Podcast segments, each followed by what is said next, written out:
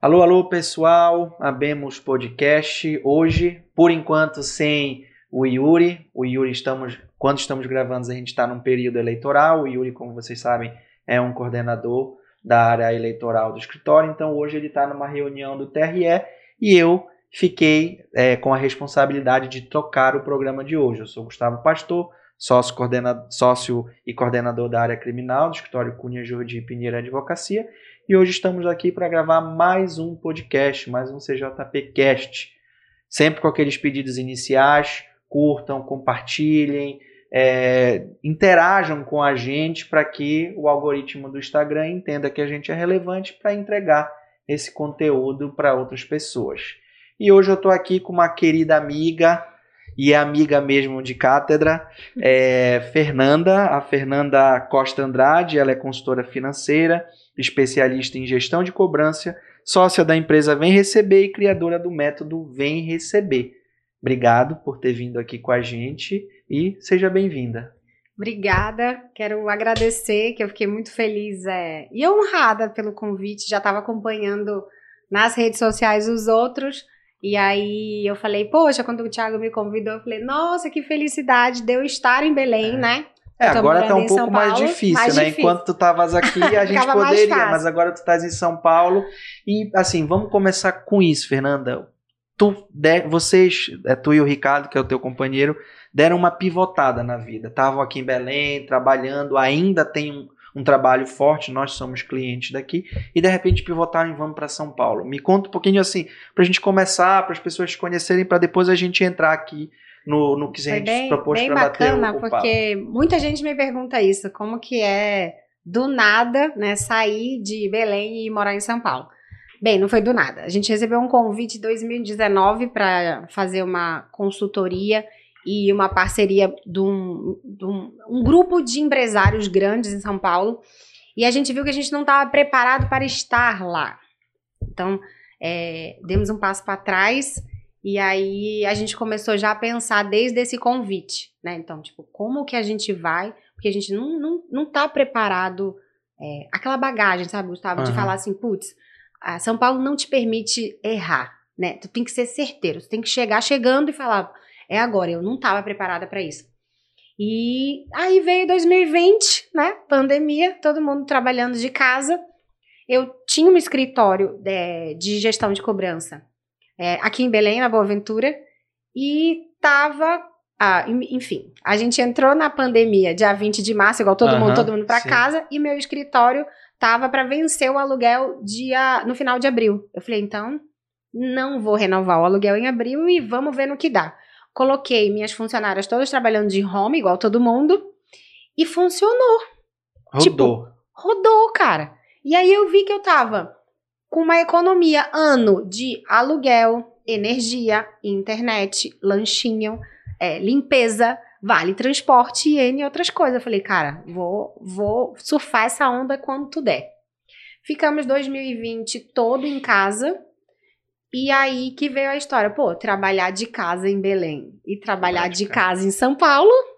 É possível. Não tenho pinto para dar água. Falei, vamos embora, só eu e meu marido. Aí a gente foi para São Paulo. Qual era o meu medo? Dos clientes de Belém achar que eu tivesse indo embora uhum. e falar, pô, vou, vou largar a Fernanda e ela não vai dar mais conta de trabalhar pra gente. Como todo mundo tava fazendo reunião online, aí o que acontecia? Online era online. Sim. Então, tava todo mundo. Eu falei, não contei, assim, não me expressei que eu estava de mudança.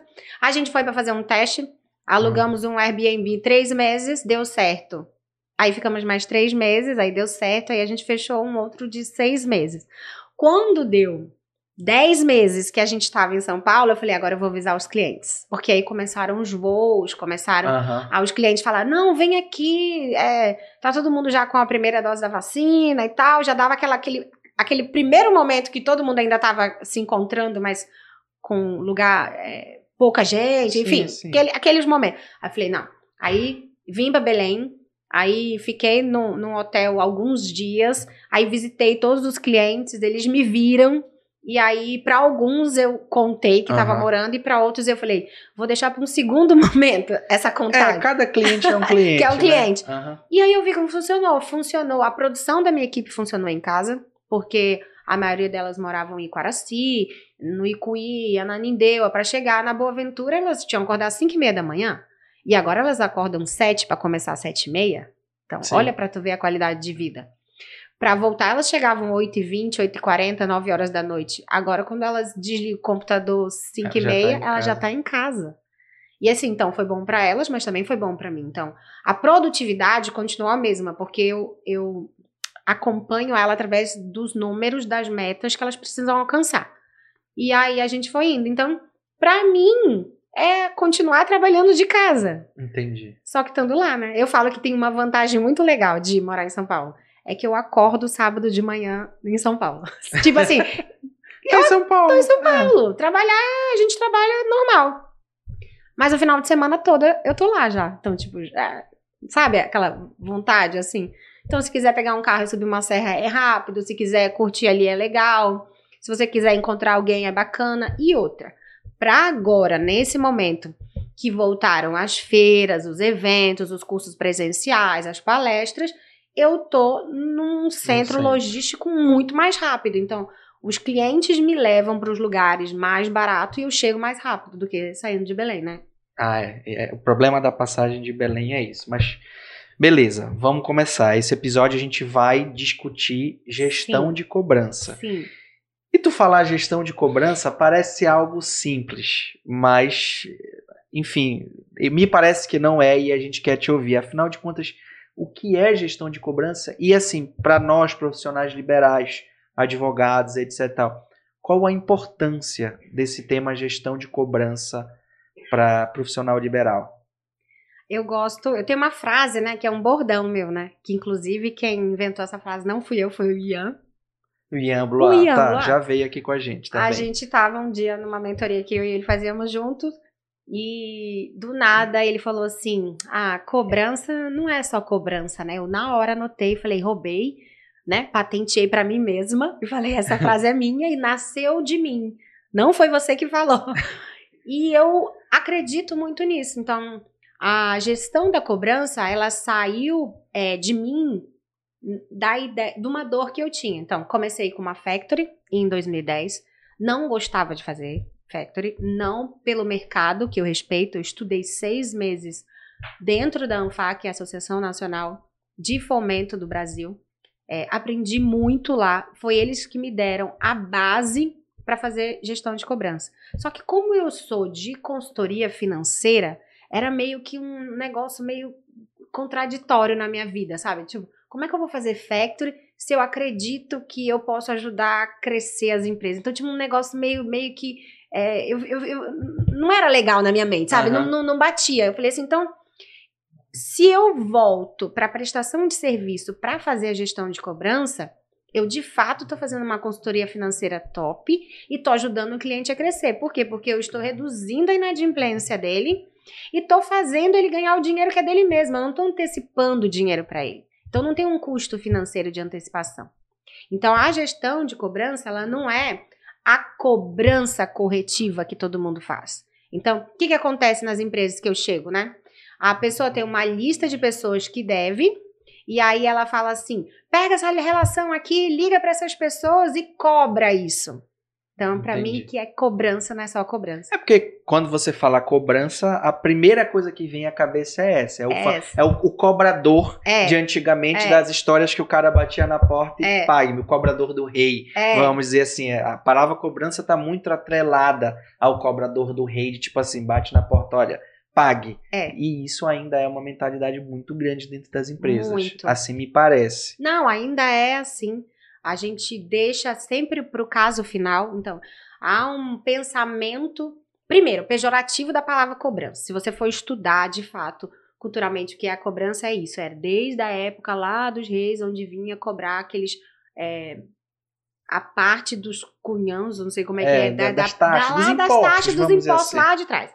Então, e fomento justamente é o sobrenome do cara que fazia isso lá no passadão. Então, vem de uma história e que é, era, de, era de dever. Então, toda vez que a gente fala assim, ah, eu estou realizando uma cobrança corretiva, que é cobrar aquilo que se deve, é porque a pessoa já comprou ou já prestou o serviço. Não, não tem uma coisa. Não, não é ruim.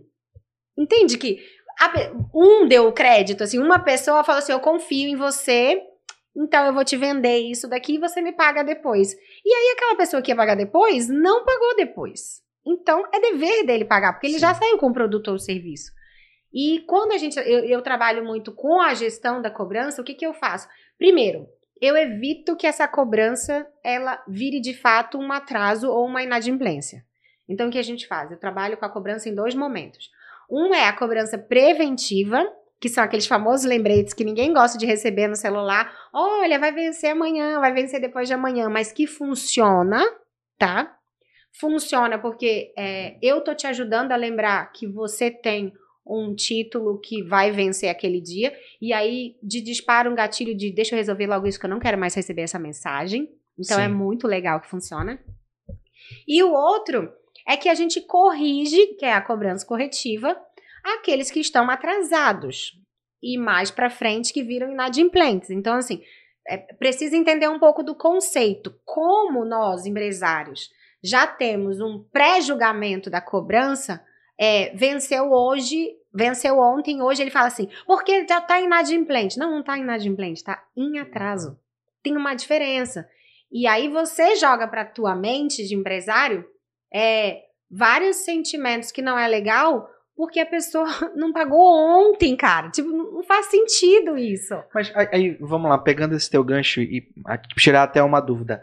Será que esse sentimento também não está atrelado a, uma cultura é, do empresário, de um modo geral, de, de gestão de fluxo de caixa, que ele sempre está no apertado. Então, quando um cliente deixa de pagar um título, já é um. Tipo, não pagou o título, eu não vou pagar uma conta. Não tem alguma conexão com isso? Tem, tem. Inclusive, quando eu gravei meu primeiro vídeo para o canal do YouTube, é, foi exatamente falando sobre isso, assim, para você entender o seu fluxo de caixa e você desenhar as suas datas de recebimento que elas sejam compatíveis com as suas maiores datas de pagamento. Então, o que, que acontece? A maioria de nossa, né, dos uhum. empresários, principalmente os profissionais liberais, se você prestar atenção, assim, ó, se você vai pagar é, o advogado, o contador, a consultoria do fulano, ou qualquer outra coisa, a escola do filho, o condomínio, sei lá o que, tá todo mundo concentrado entre quais dias? 5 e 10. E o que, que a gente tem entre 5 e 10? Folha e imposto. Só. Só. E aí, aí você, aí que você que é empresário, você vai fazer o quê? Tu vai pagar a folha e o imposto ou você vai pagar o contador ou o advogado? A folha e o imposto. Ah, não, depois eu pago o advogado que ele sabe que eu vou pagar, mas eu vou atrasar. Ah, o contador também vai entender, porque tá aqui, ó, ele tá vendo a minha folha, ele sabe que a minha folha é X% aqui. Então, o que que eu sempre oriento? Desenhe o teu fluxo de caixa. Todas as vezes que você tem várias contas fixas, todas elas podem ser remanejadas datas. É porque a gente nunca pensou nisso, Gustavo. Pensa assim, ó. Tu tem um escritório de advocacia. E tu tem a folha e o imposto que é 5 e 7. Beleza. Só que você tem o aluguel da sala que você tem o escritório. Você tem o condomínio da sala que tem o escritório. Geralmente é 5 e 10, tanto aluguel quanto condomínio. Aí tu tem a energia, tu tem a, a, a internet e entre outras despesinhas que você paga. Só que todo mundo quer disputar o 5 e o 10. Então, por que você não chega lá pro cara do aluguel e fala assim, irmão, seguinte, tem uma folha aqui que eu tenho que pagar. Tem os impostos. E os meus clientes eu recebo entre 10 e 15, ou 15 e 20. Posso pagar para você o aluguel 21, 23, 25? O cara vai aceitar. Só que você nunca negociou com ele. Você não pediu isso para ele. Na nossa mente é assim, não vai trocar. Vai lá, entra lá no site da Celpa, que não é mais Celpa agora. É Equatorial. Equatorial, agora. tô velha. Entra lá no site da Equatorial e vê quais são as datas de vencimento que você pode trocar a sua conta de energia. Existe as do meio do mês, do fim do mês. Mas aí, quais que entra? As do início do mês, para disputar com folha, imposto e mais não sei o que lá. O aluguel, a escolinha. Aí, se você for para suas despesas físicas, pessoa física, né? Então, tipo, tu já é profissional liberal. Você só ganha se você trabalha, né? Aí, primeiro, tu quer pagar a conta do escritório, para depois tu tirar claro. o teu. Aí quando você vai pra tua casa, a escolinha do teu filho é 5 e 10, o condomínio do, te, do teu apartamento ou do, da tua casa é 5 e 10, a tua energia, a tua despesa, é, todo mundo tá brigando pela mesma data. E aí a gente perde quando a gente é profissional liberal, por exemplo. Eu, eu faço uma, eu, eu faço muita cobrança tanto para escritório de advocacia, né? Cliente dos clientes do escritório, quanto de contabilidade, os clientes uhum. do, do escritório de, de contabilidade. contabilidade. E, e é essa briga o tempo inteiro. Então, o que, que eu, eu, eu mostro para os meus clientes? Vamos concentrar a galera no dia 25? Sabe por quê? Quando você concentra os seus, os seus clientes em pagar 25, tu já vira o mês com a sua folha paga. Sim. Porque tu já recebeu. Tu precisa só do primeiro mês, sair do 5 pro 25. Virou aquilo ali, tu já entrou um mês com a tua folha todinha garantida, ah. porque todo mundo. Tá... E não tem briga lá no 25. Tem um ou outro imposto, que é o INSS, que é no 20. Que é 20. Mas é 20. 25 tu tá ali de boa e a galera batendo meta e o fim do mês tá ali, o dinheiro entrando e tá ok. Mas não, todo mundo quer brigar pela mesma data. Então, a gente que é empresário, e eu me coloco também no, Sim, claro, né, é. nesse bolo, é, a gente precisa ter uma gordurinha né, nesse fluxo de caixa justamente para, primeiro, negociar certo com o nosso fornecedor, nosso parceiro, nosso prestador de serviço. E garantir que o nosso cliente tenha uma data que ele consiga honrar. Porque eu vou te falar, Gustavo, ninguém gosta de pagar juro e multa. Ninguém. Ninguém. Então, se você tem um cliente que vence lá 5 e 10 e todo mês ele paga 12, 13, 12, 13, 14 e ele paga com acréscimo, ele não gosta desse relacionamento que ele tá contigo. Se tu fala assim, ó, eu vi que tem três meses que você tá me pagando lá pro dia 12, dia 13, dia... Tu, vamos botar isso aqui pro dia 13? Vamos colocar pro dia 14? Vamos fazer o seguinte? Vou colocar dia 15 e você paga qualquer dia, porque aí você vai pagar antecipado. Esse cliente vai ser fiel a você, Gustavo.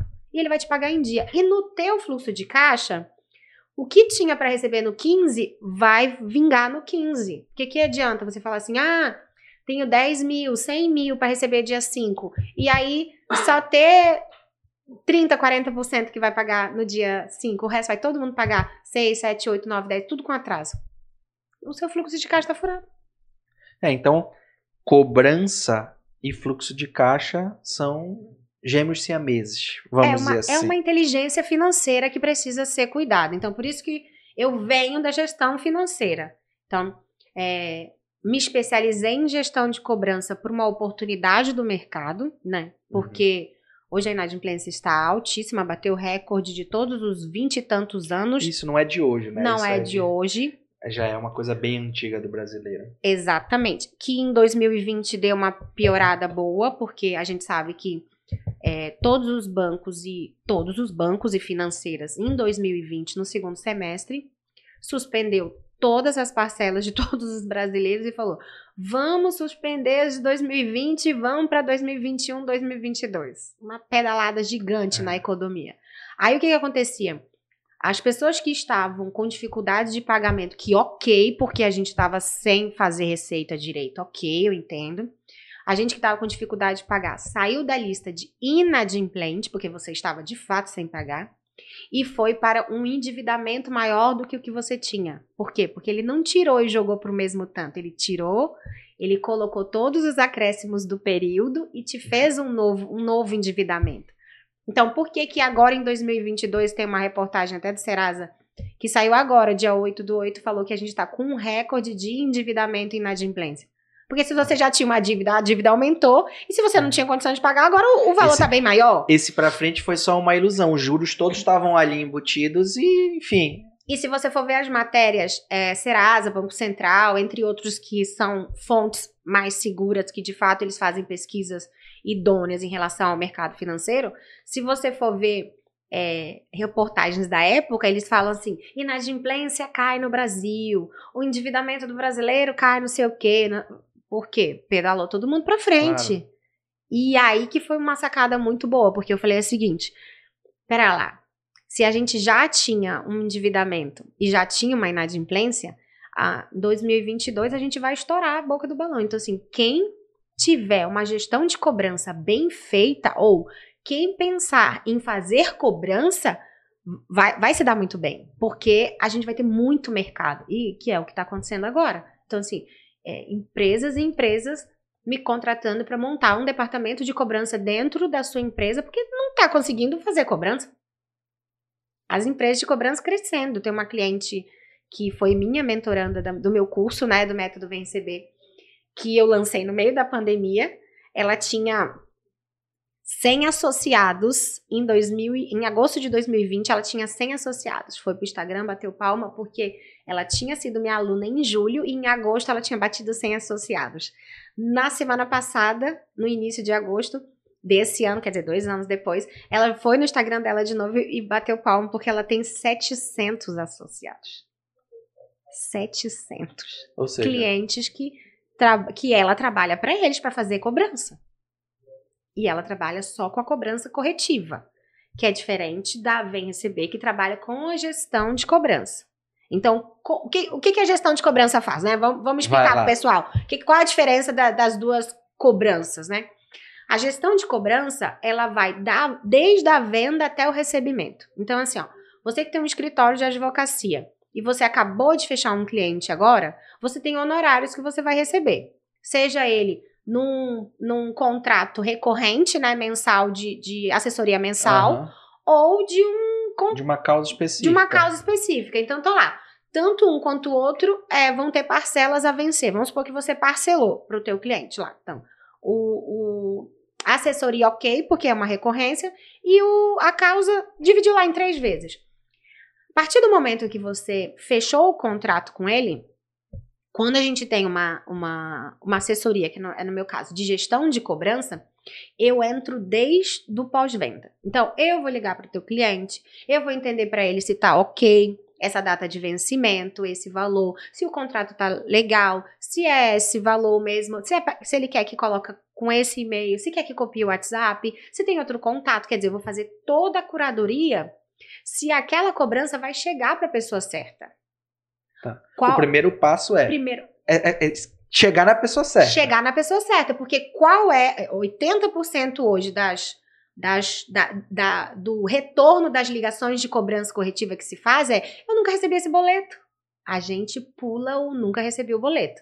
Então, a gente já vai buscar outra objeção, né? Porque eu não recebi o boleto, eu já confirmei, tá ali. Tá ali. Já tá ali. Eu te liguei antes, conversei contigo. E você me deu os e-mails e, ok. E ok, tá Tá okay. aí, tá? Aí Esse... só que tu recebeu todos os boletos já. Ou o mensal a gente envia com alguns dias de antecedência.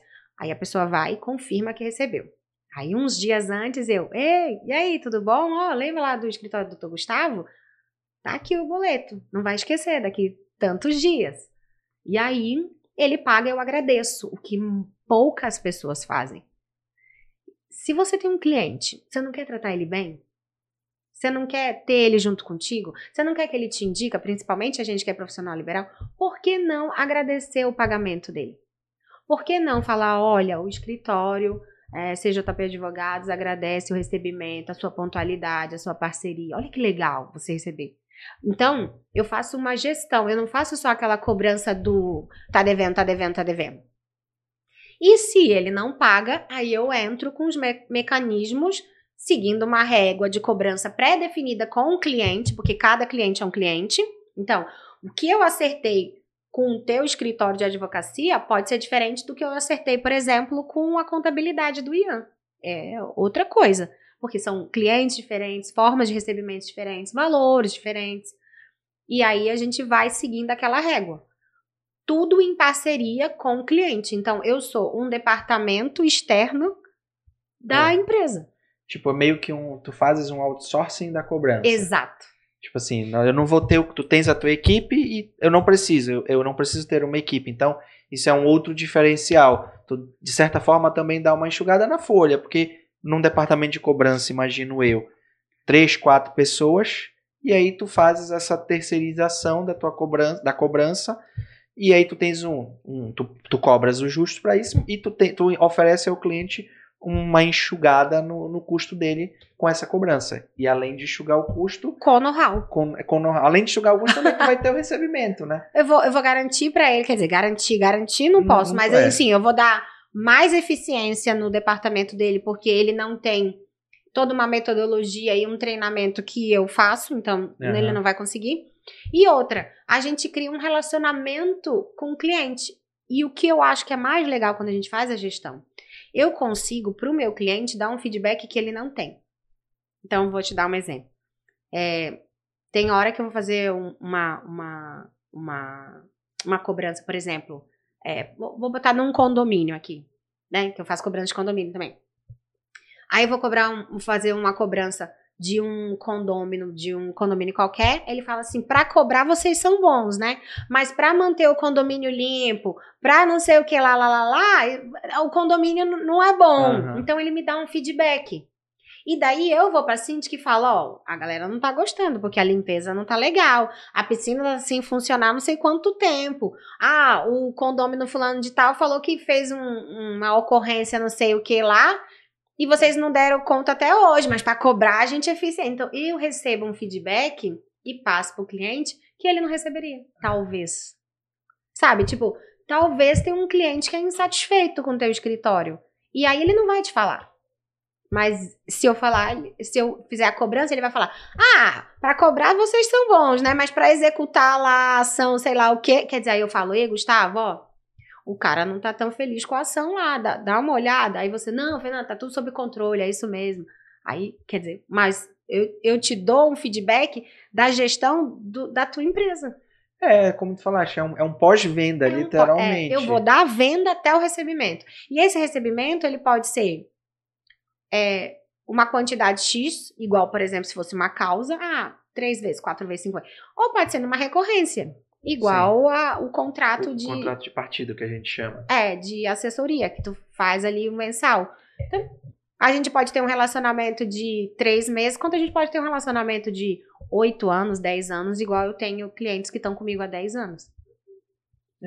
Que, mu- e- é que assim, é, é- é bem interessante e é uma coisa que é, é bem ne- negligenciado. E eu acho que é uma outra pergunta que cabe em relação a isso: é qual o grau de maturidade que a empresa precisa ter para ter um, para implementar uma, uma gestão de cobrança da forma como a gente está falando. Te pergunto isso porque é, do que, pelo que a gente já conversou até aqui, é, eu preciso ter é, um, um- um- vendeu eu preciso ter uma equipe de pós-venda, eu preciso ter um, um processo para que isso chegue no local dentro do financeiro, para o financeiro gerar o boleto, e depois que o financeiro gerar o boleto, é fazer o, preventivo primeiro e em seguida, se houver a inadimplência, a, a cobrança propriamente dito. Então, é, para uma empresa pequena, por exemplo, eu, eu não tenho uma estrutura para isso. Então, é por isso que eu te pergunto, qual o grau de maturidade tem para eu ter uma gestão de cobrança efetiva? Eu preciso ter uma maturidade dentro da empresa ou não? Qualquer empresa pode implementar, você só precisa saber os passos. Eu, eu gosto muito de, de falar o seguinte, é muito mais fácil tu começar certo do que tu tentar corrigir. Então, assim, se você, se você nesse momento que tá aqui ouvindo a gente, tá montando teu escritório de advocacia ou de a sua loja da sua empresa, ou sei lá qual é o teu ramo de atividade. E nesse momento tu tá pensando na cor da parede, na cadeira que tu vai comprar, na mesa que tu vai comprar, eu vou falar para você, procura um bom software que vai te atender e contrate uma terceirização de cobrança, porque é nessa hora que tudo vai implementar. Hoje, se você já tem uma empresa e para você contratar uma empresa é, que vai fazer uma gestão de cobrança para você, pode ser que você tenha um custo para manter uma empresa de cobrança.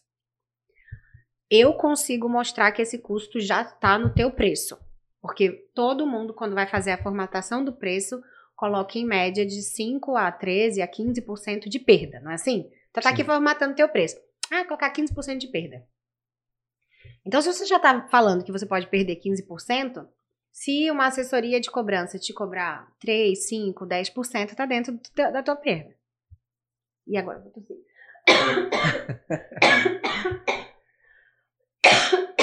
Peraí, Fica tranquila, bebe uma aguinha. puxei o ar, sei lá de onde.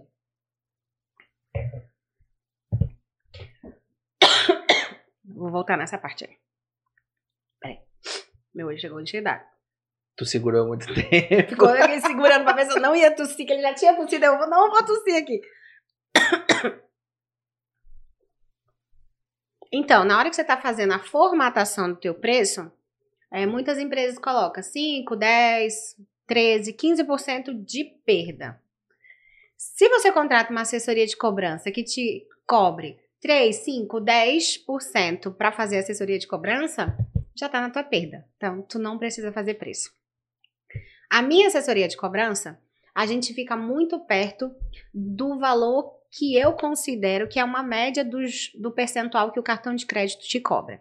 Então eu falo o seguinte: se você tem coragem, né, de pagar 2,5, 2,90, 3,50, 4% por cartão de crédito que não vai cuidar do teu cliente, que não vai fazer nada por você, que não vai te dar um feedback nenhum, que não vai fazer uma fidelização da sua prestação de serviço ou do seu produto para o teu cliente, por que, que tu não tem coragem de pagar esse mesmo percentual para uma assessoria de cobrança que vai te dar feedback, que vai atualizar os dados para você? Porque às vezes você vai fazer um contrato com o cliente, ele fala assim: ah, bota esse telefone aí, bota esse e-mail aqui. E aí, quando a gente vai ver, não é aquele e-mail, não é aquele telefone, o endereço não tá bacana, não tá correto. Eu trago uma atualização cadastral total. Tá, então, quer que copia quem? Quem de fato vai pagar? Porque quando a gente está fazendo negociação comercial, principalmente prestador de serviço, aí vale muito para o escritório de advocacia, né, que é nosso público uhum. maior aqui nos ouvindo, você negocia tete a tete com o dono. Não é assim? Sim, sim. Você fecha com uma pessoa que não é a pessoa que vai pagar. Só que ela fala assim: bota aí meus dados. Bota aí meu telefone. Aí a gente que é da assessoria de cobrança, que entrou logo depois que você vendeu, liga, ele fala assim: não, não é comigo, não, é com a fulana. Então eu já tenho o telefone do dano e da fulana, que é a fulana que vai fazer o pagamento. Aí eu já tenho o e-mail dele, já tenho outro e-mail. Então eu vou munindo a pessoa certa. O que, que acontece muito? A gente mandar o e-mail e o boleto para a pessoa errada, que não é o pagador. Vou contar um caso. Posso contar um caso? Claro, claro. Te contar um caso, então. É, aqui em Belém a gente faz, a, a, a VCB faz cobrança de algumas é, associações, associações uhum. é, empresariais e tal, ou de sindicatos. E aí o que, que acontece na associação? Quem fecha a associação? O dono? E quem paga? O financeiro. O financeiro, não é o que não é o dono. Então o que, que acontecia? Eles tinham, a associação tinha sempre o telefone do dono e o nome do dono e o CNPJ da empresa.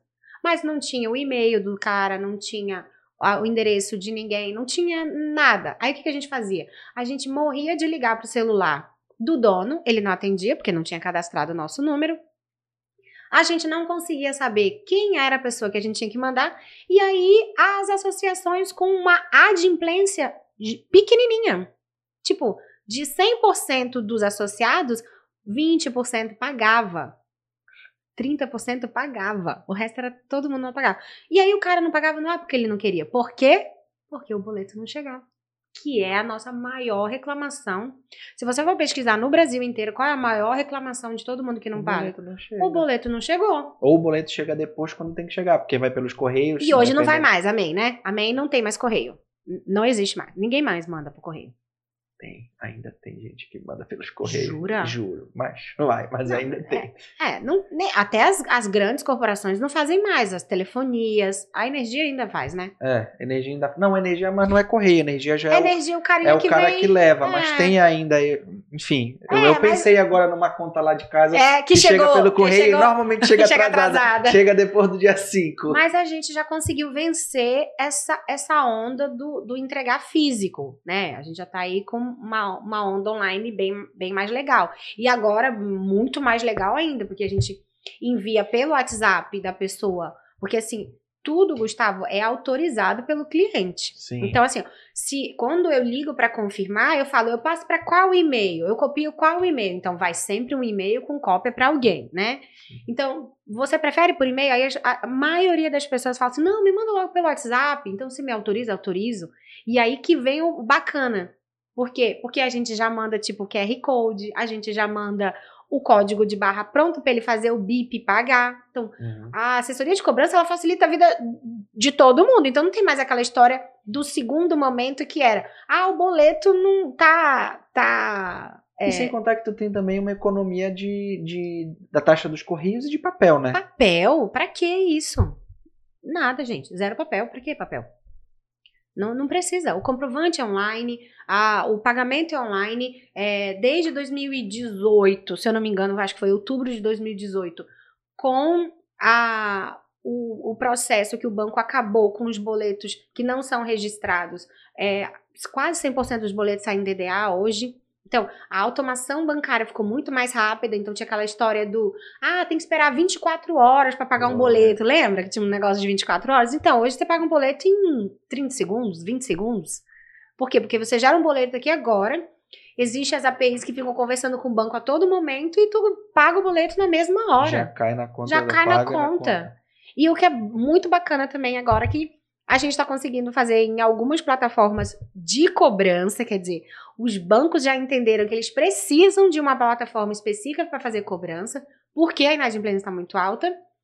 A gente já tem o boleto Pix, que, que é muito vem, legal, que já é, que já vem um QR Codezinho que tu bipa e já vai direto, faz um Pix da tua conta para a conta do cliente. Né? Eu posso te falar por que, que eu, eu acho muito mais legal que fazer o Pix? Claro. Porque o Pix foi o seguinte: a gente, a gente tem, tem eu gosto muito dos conceitos das coisas, de onde as coisas surgiram e não gosto muito da modinha. Eu gosto de entender o que, que é o negócio sim, por trás. Sim, sim. Então, a onda do Pix é agora que o pessoal tá entendendo que tipo é débito. tu precisa ter dinheiro para tu fazer Pix, Gustavo. Sim. Entendeu que a pessoa não percebia isso? Faz um Pix para mim, aí a pessoa tá tá como se é. Aí todo mundo, não, vai acabar o cartão de crédito. Eu falei, onde? Onde que vai acabar o cartão de crédito se nós no Brasil somos uma economia baseada no crédito? As pessoas não têm dinheiro.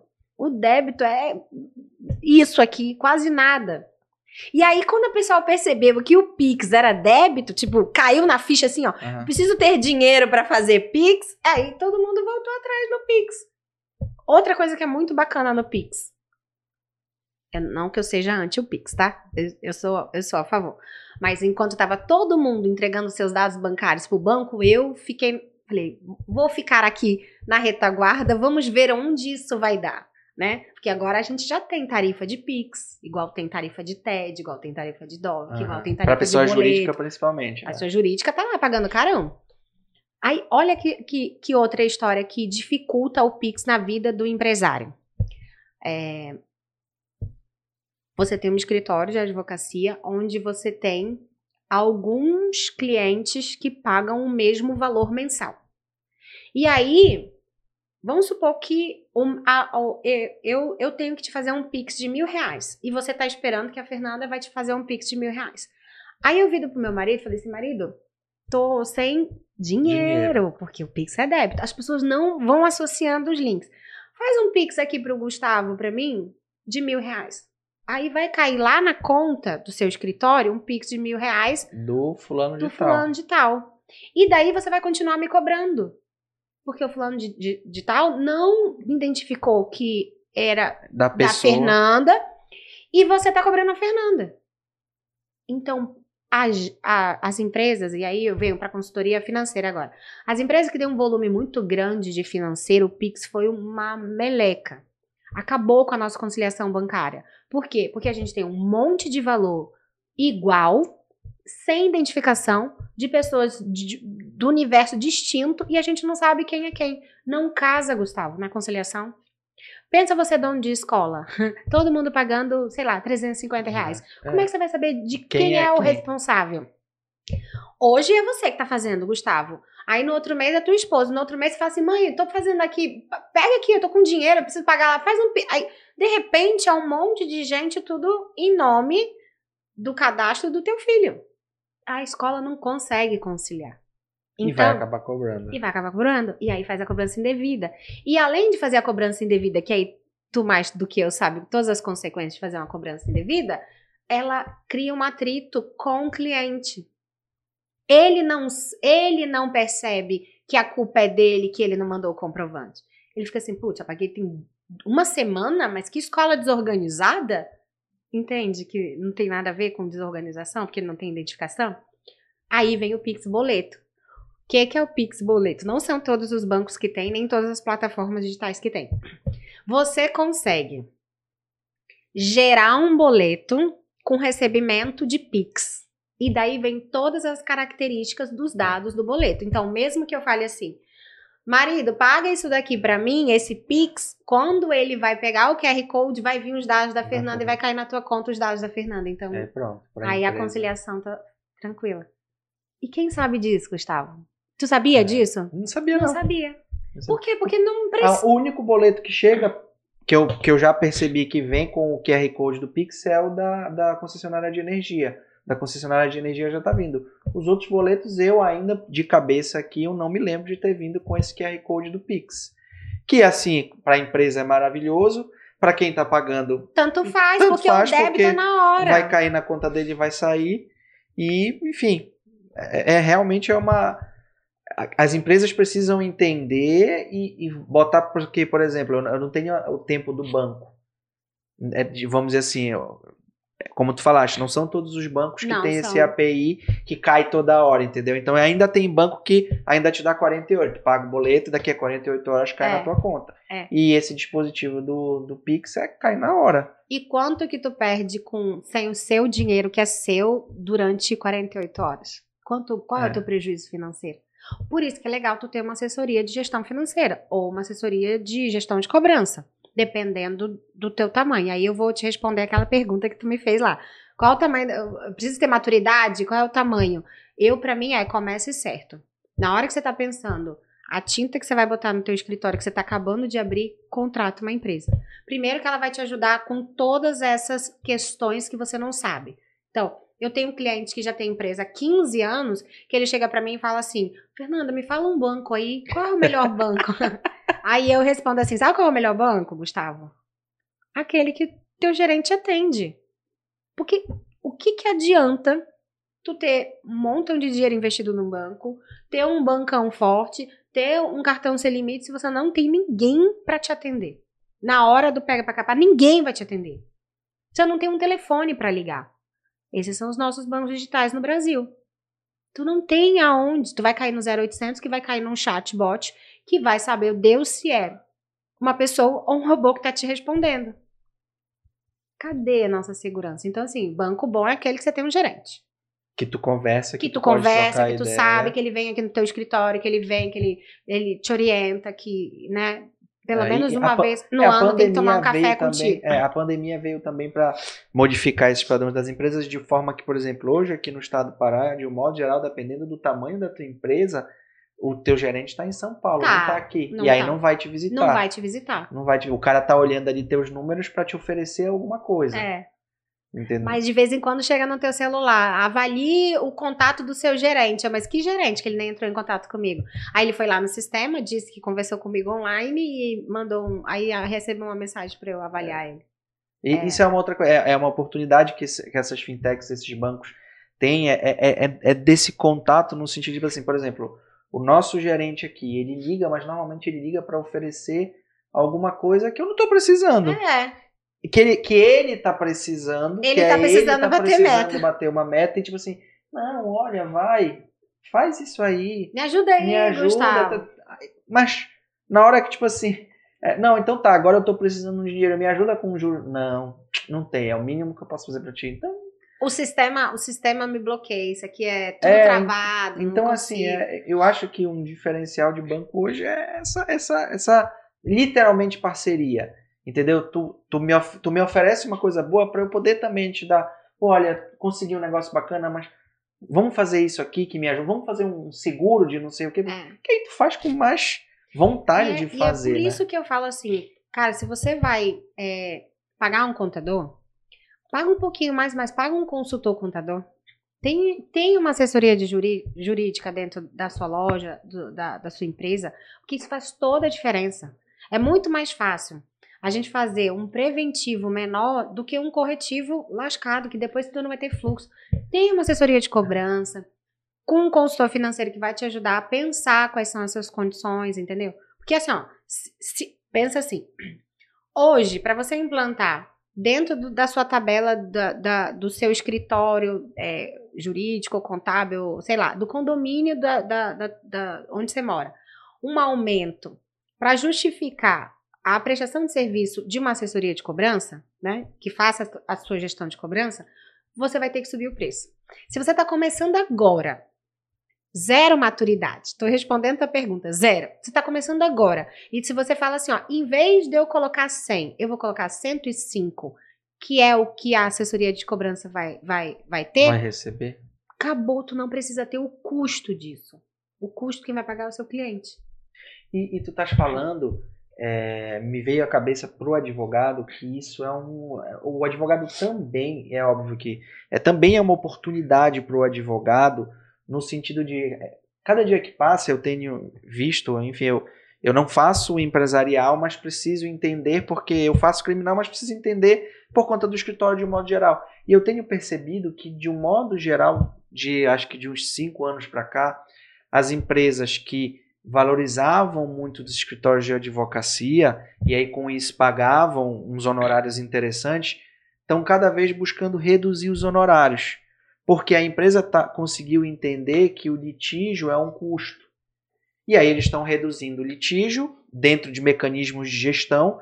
O advogado está por fora disso, não está entendendo, porque não, tá, não, não sabe do que está acontecendo e está querendo ainda cobrar aquele valor alto ali, mas a litigiosidade está caindo. Então, quando eu digo que esse, esse segmento de gestão de cobrança é uma oportunidade para o advogado, que ele entra entregando um valor claro, para a empresa. Claro. Que é isso que toda empresa quer. Olha, eu vou te oferecer assessoria jurídica na área ambiental, na área tributária, e olha, como uma mais eu tenho aqui até para fazer um, um upgrade no, no, no, contrato, ou fazer até uma, uma venda. Eu fechei a consultoria aqui de, do ambiental, mas olha, eu tenho outro serviço, fazer um aumento no contrato, tipo, cara, que é um, um departamento de gestão de cobrança.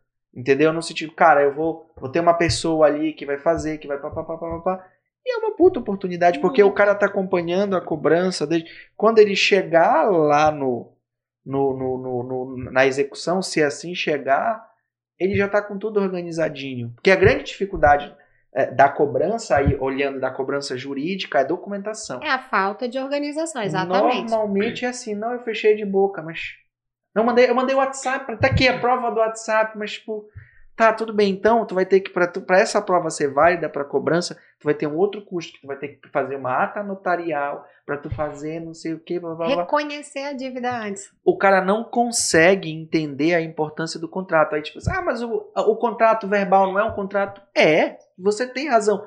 É uma relação jurídica, mas para que eu execute, fazer um, ou fazer uma cobrança ou é, é, é, enfim, fazer, eu preciso de um documento.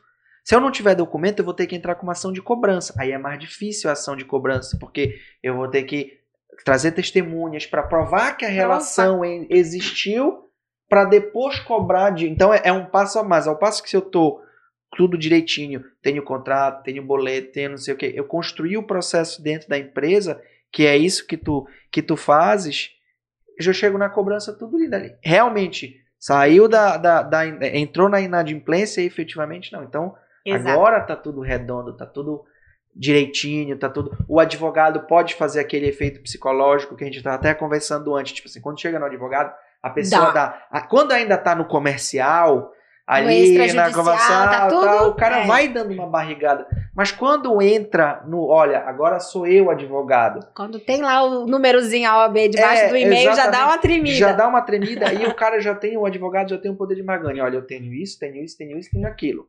Entendeu? E aí ele vai fazer a decisão. É, eu vou ter um custo a mais, dependendo do contrato, para contratar um advogado, ou no meu contrato, cada causa eu tenho um, um X. Ou é melhor eu tentar negociar aqui, fazer um pagamento, até por uma questão de inteligência é, de tomada de decisão do, do gestor, né? De, seja de quem está cobrando ou seja de quem está recebendo a cobrança. Então, você consegue auxiliar.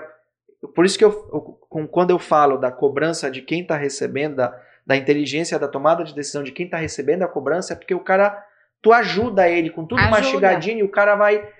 Um bom advogado chega, olha, é assim, assim, assado, tá aqui os contratos, a gente vai fazer uma cobrança de tanto e a gente está tentando resolver isso extrajudicialmente ainda.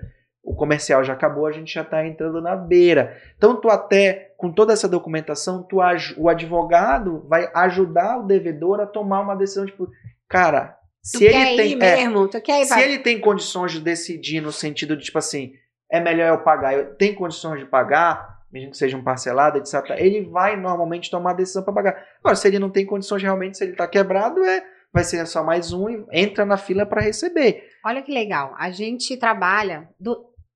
acabou a venda, eu entro. Então eu tenho toda a documentação e tenho todo esse controle de tudo documentado, ou através do WhatsApp, ou através do e-mail, ou através das ligações, a gente faz todo o registro. Chamo isso de book de cobrança. Quando a gente entra numa empresa que não é um escritório de advocacia, por exemplo, que é um condomínio, vou continuar no condomínio na escola para a gente manter um, uma linha aqui de raciocínio. Vamos botar na escola. Quando eu entro para fazer uma cobrança na escola, por exemplo, eu chego para eu chego para para diretora lá, para dona da escola e falo assim: "Você tem um jurídico?" Aí ela fala se sim ou se não. Se tiver um jurídico, a gente agenda uma reunião com o jurídico, Gustavo. Uhum. Por quê?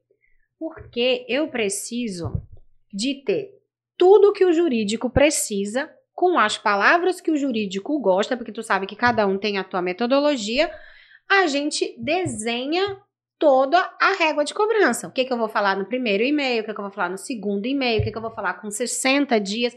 Então, quando eu entrego para ele, eu já entreguei tudo mastigado. Uhum. E daí ele vem e faz a aquela aquela a, aquela renegociação, vamos dizer assim, aquela, aquela última negociação, né? Tipo a última cobrança antes uhum. da ação. Vou contar um caso para você que foi muito legal que aconteceu comigo. Tem uma cliente, ela é lá de São Paulo. E é uma, tipo, uma empresona, sabe? Uma pessoa famosona, assim, famosinha. Uhum. A empresa que devia a ela é uma puta empresa grande, com uma franquia que tem mais de 70 lojas espalhadas na, na Grande São Paulo inteira. E ela fez um trabalho de consultoria para essa empresa para transformá-la em franquia. Então a gente já tinha até a prova do contrato, porque Sim. ela virou uma franquia. Uhum. e ela, tava, ela ficou com um resíduo do contrato de, de dívida. Isso foi Acho que no meio da pandemia, sei lá. Ela tinha um resíduo. Só que era o seguinte: ela entrou em contato comigo em janeiro e prescrevia em março hum. os cinco anos do contrato dela. Sim. E ela falou assim comigo despretensiosamente. Ai, Fê, você podia me ajudar? Eu convidei ela para fazer uma live. Ela fez uma live comigo naquela época que todo mundo uhum. tava fazendo live. Ela falou assim: é, eu tenho uma, um cliente que ficou me devendo um resíduo de contrato e tal, mas eu considero perdido. E eu falei assim, mas quanto é isso? Ela falou 57 mil. Eu falei, cara. 57 mil de 57 perdido, ela tá podendo pra cacete, né? 57 mil de perdido vale a briga, né? Vale a briga. Claro. A gente não tá falando de 500 reais, tá falando de 57 mil. Falei, é, tu tem documentação? Ela tem tudo. Tem contrato assinado? Tenho tudo. Tenho nota fiscal, tenho contrato, tenho os e-mails que a minha, o meu financeiro fazia, porque é uma empresa grande, tá? Ela tem tudo documentado. Falei, me manda isso aí, deixa eu dar uma avaliada que que eu vou eu vou dizer para você se eu compro a briga ou não. A gente tem que avaliar, Gustavo, claro. o quanto a gente vai querer brigar e o quanto vai. Não sabia quem era o cliente dela que estava devendo. Quando eu vi que era uma empresa grande, eu falei, eita, vai ser uma briga bonita. E eu aqui um peixe pequeno, né? Falei, vou na briga, porque eu quero mostrar para ela que eu sei fazer o negócio, né? Aí entrei em contato com isso, prescrevendo em, em março. março. Quando eu peguei o contrato dela, em, a documentação dela em janeiro, eu falei assim: ó, a gente tem menos 60 dias, porque vai prescrever. Ela não sabia. Eu falei, pois é. A diferença de quando você tem um acompanhamento, ou jurídico, ou financeiro, ou de cobrança, que as pessoas te orientam o que Sim. você tem que fazer. Né? Então, assim, ela esperou quatro anos, a pessoa ficou quatro anos e, e tanto devendo ela, né? Falei, se você quiser agora negativar, protestar, é agora, porque a gente vai perder o prazo de, de, de tudo. Aí comecei a entrar em contato com a, a, a dona, porque assim, aí vem a história do dono. Quem ela me passou? O telefone do dono e da dona, que são sócios. Só que não são eles que eu vou negociar, eu vou negociar com o financeiro. financeiro. Quando eu liguei para a dona, nossa, foi só de, quase desligar o telefone da minha cara. Mas como era um valor alto e como era uma pessoa, tipo, dois peixes grandes, eu falei: quem vai fazer essa cobrança sou eu. Não vou deixar ofender meus funcionários, porque eu que vou uhum. pra briga com esse negócio. Eu liguei. E aí ela falou: olha, é, não é comigo, é com o meu jurídico. Eu tenho um departamento jurídico dentro da empresa. Falei, beleza, me passa o telefone do seu jurídico. Entrei em contato com a advogada, foi super grossa comigo e desligou na minha cara. E eu liguei de novo para dona. Falei assim: olha, seguinte, você tem duas opções. ou você me atende e a gente começa uma negociação, ou eu posso te prejudicar com um protesto, uma negativação, uma execução do contrato. O contrato não é favorável para você, tá? As cláusulas do contrato a níveis jurídicos, elas são bem altas, enfim, vamos negociar? Ah, fala com o meu jurídico. Falei, pois é, mas ele desligou na minha cara. Ela, o e-mail dela é esse. Fui redigir o e-mail todinho uhum. e mandei para ela. E aí, Gustavo, o tempo tava passando. Eu só tinha menos 60 dias antes do final. E aí eu senti que a advogada tava, né, tentando Sabendo, dar aquela barrigada, dar aquela barrigada pra gente não protestar e tal. Quando, aí eu comecei toda seguindo a regra da cobrança, passo a passo. Entrei em contato, é, registrei via e-mail, peguei os telefones corretos, comecei a mostrar as cláusulas do contrato que, que a gente podia executar, que tinha lá a parte que falava que a gente podia protestar, negativar e tarará, tudinho, quanto que isso ia onerar de custo para eles, né, financeiro e tal. Aí, quando tava faltando, acho que uns 10 dias, assim, pro final da, da, da, da do, prazo. do prazo, eu liguei para minha cliente e falei o seguinte: a gente vai ter que botar um jurídico aqui porque a gente não pode perder o prazo. E aí chamei um, um, um escritório de advocacia parceiro meu lá em São Paulo, que eles estavam lá. Aí tinha aquele negócio também que não podia, antes da pandemia, vocês não podiam é, advogar em outros, outros lugares? Não tinha um negócio assim? Que antigamente não, precisava estar tá fisicamente? É, porque tinha que protocolar lá. Protocolar, agora com o PJ agora, é mais fácil. Mais fácil. Então, era nessa época aí. Aí, eu peguei um escritório de advocacia parceiro meu lá em São Paulo e ele veio com o e-mail, né? E passou um e-mail em cima de todo o e-mail, do histórico de todo o e-mail que eu tava, porque o último e-mail eu falei, está em cópia o meu advogado, o advogado da minha cliente que agora você não fala mais comigo, agora é, você vai falar com o jurídico. Aí ele já entrou redigindo o e-mail e tal, não, não. Gustavo, quando veio o e-mail do advogado com a OBzinha dele lá embaixo, a advogada na hora, pá, advogado com advogado.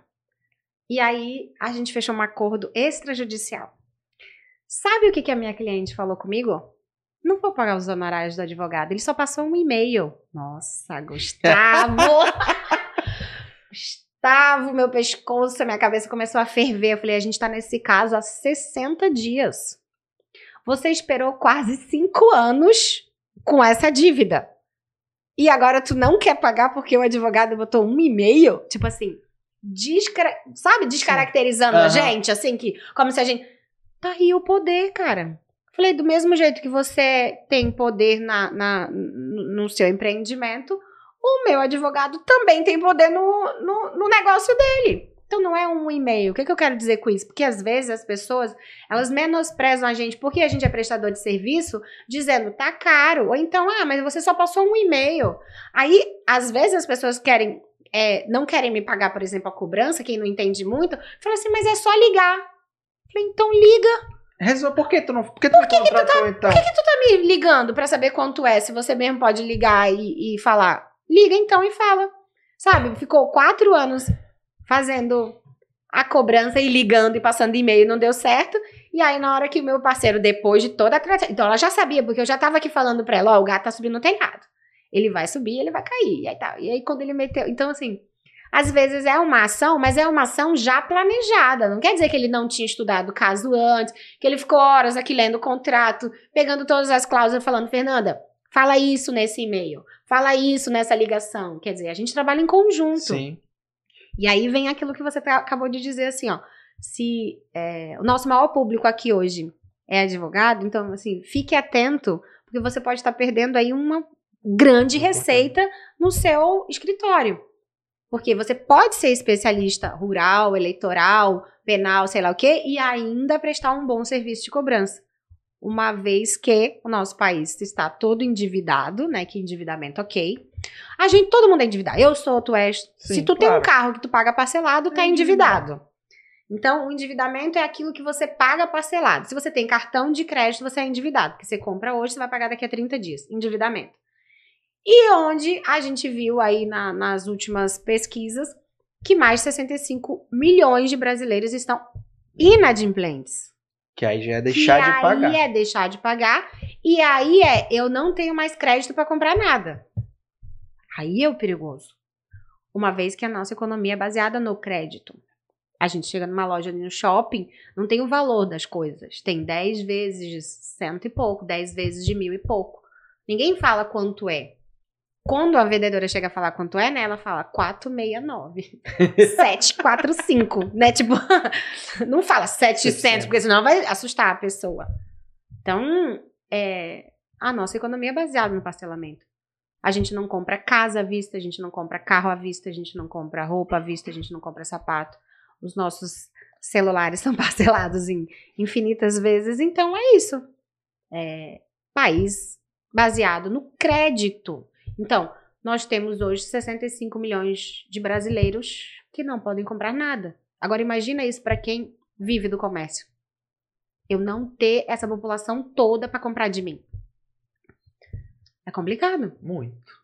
E tu falaste de uma coisa aí, pra gente ver se a gente consegue encerrar esse bloco da, da gestão de cobrança, é, tu vens falando várias vezes a tal da regra da régua da, de cobrança. Tipo, vamos, vamos tentar falar de um jeito mais fácil o que é essa régua de cobrança, que eu acho que é a régua de cobrança que ajuda a entender quais são as áreas de dentro de uma empresa que precisa é, é, é que precisam estar ativas para poder a gente é, é, fazer uma boa gestão de cobrança. Tá, então a régua de cobrança é como se fosse um fluxo de um processo, né? Então você precisa desenhar o quando, o quando, o que, em qual meio você vai fazer isso e quem vai fazer isso, se é uma ferramenta ou se é uma pessoa.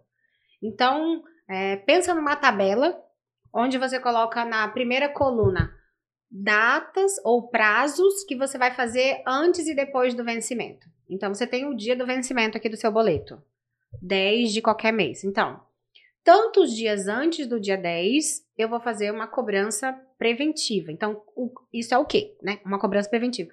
Mas como você vai fazer isso? Ah, eu vou enviar um e-mail, que é o e-mail pelo qual, com o boleto. Ou com o título qualquer, mais a nota fiscal, se precisar. Para esses e esses e esses e-mails que estão no meu cadastro. Referente a essa prestação de serviço ou a essa compra. Então, você desenhou o que você vai fazer 10 dias antes do vencimento. E daí você vai fazendo uma tabela onde você coloca quantos dias antes e o que você vai fazer com o texto para isso. Tanto SMS quanto WhatsApp, e-mail, enfim, o que você vai fazer. Então, você desenhou o que você vai fazer antes do vencimento. E depois você já vem com os prazos pós-vencimento. Então, com cinco dias, é, eu, eu envio para protesto, por exemplo. Tem várias empresas minhas que os meus clientes fazem com um protesto automático de cinco dias. Que eu não curto muito, mas ok. Tem lá. Eu cinco acho que dias. o protesto já dá uma, uma quebrada no relacionamento. Acaba o relacionamento ali. E outra coisa, é. Se a gente pensar que cinco dias pode ter um feriado e um final de semana no meio do caminho, tem um prazo muito curto de recuperação do cliente a, a, o, o, departamento de cobrança ele fica, ele fica muito refém a um, dois dias. Então, a gente acaba correndo muito é, com um prazo. Então, o que, que o cliente fala? Cara, mas venceu ontem, vocês já estão me cobrando? Eu vou pagar. Então, quer dizer, você parece que você está apressando o negócio. Eu não curto muito, mas enfim, são políticas de crédito daquela empresa. Ok, o cliente já sabe que vai acontecer isso. É, aí vamos dar outro exemplo. Ah, com 10 dias, ou então com 6 dias, ou com 5 dias, depois do vencimento, você manda um e-mail com esse pa padrão dizendo que vai para protesto, ou então dizendo que vai ser negativado. Aí, é, prestadores de serviços, por exemplo, com 15 dias você pode passar um e-mail que você não identificou o pagamento e já começar a suspender o serviço. Qual é o nosso mal, Gustavo, de prestador de serviço? A gente continua prestando serviço. Isso é verdade. Se você pensar. Principalmente para nós advogados, é assim: a, a, relação de prestação de serviço cliente-advogado é uma relação de extrema confiança. Seja do lado de lá como do lado de cá, das informações. Então, tipo assim, o cara não pagou, tipo assim, não, mas eu confio que ele vai me pagar. Então, é, e isso é uma dor que não só eu, mas alguns outros colegas que a gente conversa é que o advogado é sempre o último na folha de pagamento do cara. É sempre o último. É, eu falo que é o É advogado e o contador. Porque É. ele fala assim, não, mas o contador entende, ele tá vendo a minha dificuldade. Eu- E, e assim, não é um colega, dois, três, vários que eu converso assim, cara, como é difícil. E às vezes o cara atende, o cliente é um cliente forte, é um cliente que não estrutura. Mas, tipo assim, às vezes apareceu uma urgência, então ele vai pagar os 5 mil do advogado, ou ele vai pagar 5 mil do título que vai gerar, não sei, vai, ele vai pagar os 5 mil do título e vai deixar para advogado para daqui a dois dias. Mas sabe por quê, Gustavo? Porque o teu relacionamento é fino com o teu cliente. Tu não vai fazer a cobrança. Quando você tem uma assessoria de cobrança e ela é terceirizado, eu não tenho relação, relação emotiva com seu cliente. Eu não sei qual foi a causa que você defendeu dele. Eu sei que ele te deve um boleto de 500 reais. E eu vou atrás do boleto de 500 reais. Até ele pagar. E daí ele vai te ligar. Então, a assessoria de cobrança é legal porque ela cria uma costa larga. Sim. Então, não é tu que vai fazer a cobrança, é a assessoria. E aí eu vou pra cima dele. Dentro da régua já desenhada que a gente fez. Ó, com dois dias você manda essa mensagem, com tantos dias tu liga e vê qual é a previsão. A gente nunca disse que a pessoa tá devendo, a gente diz que a gente não identificou no sistema. A gente pergunta qual é a previsão. A gente diz que se pode já atualizar. Então, se ele fala assim, ah, joga pra semana que vem. Então, já posso colocar o boleto pro dia 25? Quer dizer, eu já tô tomando a iniciativa de fazer a cobrança pra você. E quando ele tá chegando perto do segundo, ele liga pra você. Porra, Gustavo, aquela empresa, cara, não para de me ligar, não sei o que, tarará. Aí tu, aí tu vem com uma maior cara de inocente, assim. Pô, mas tu não pagou ainda não, cara? Nem sabia. aí você, sabe, aquela história assim. Vocês ficam com uma relação legal. Porque você tem o telefone do dono lá da empresa, onde você tem um relacionamento até que leve emocional com ele. Se você, se, ele, se você liga pra ele, ele te atende todas as vezes. Na primeira vez que você ligar pra fazer cobrança, ele, ele já pensa se ele vai te atender na próxima vez que você ligar. Porque ele vai pensar assim, Gustavo vai me ligar porque ele vai falar da minha ação ou porque ele vai, vai me ligar cobrar. porque ele vai me cobrar. Então eu já não vou mais atender o Gustavo. Deixa que o Gustavo manda uma mensagem depois. E aí tu começa a perder a, o, a relação com o teu cliente. Daí pra você perder o contrato com o cliente é gigante. Quando você tem uma assessoria, não. Que aí você faz o quê? Tu joga a gente como mal e tu fica bonzinho, né? É o, é o good cop e o bad cop. né? Exatamente. Aí, ele, aí, ele, aí você vem e fala assim: putz, vou ver com eles, mas aqui, paga logo, cara, paga logo aí, mas eu vou ver com eles já, pra eles mandarem pra amanhã. Pode ser pra amanhã? Aí você me ajuda a fazer essa cobrança aqui, ó. Que é relacionamento total. Enquanto as pessoas entenderem que quanto mais relacionamento tu tiver com teu cliente, mais recebimento. Relacionamento e recebimento são duas palavras que andam juntas. Quanto mais relacionamento, mais recebimento. Tudo vai mudar na tua vida, no, no teu escritório, na tua cobrança, enfim. Show de bola. E a- passando já para o próximo bloco, esse bloco eu acho que a gente abrangiu muita coisa. É, assim, a gente já conversou um pouco, mas eu acho que vamos ver se a gente consegue aprofundar um pouco mais. É, tipo, quais as oportunidades para o advogado dentro dessa área de cobrança? Além do, da, da, da lógica e, e consequente de, de ganhar numa ação judicial de cobrança, tu enxerga as outras oportunidades dentro para o advogado dentro desse setor de cobrança? Muito.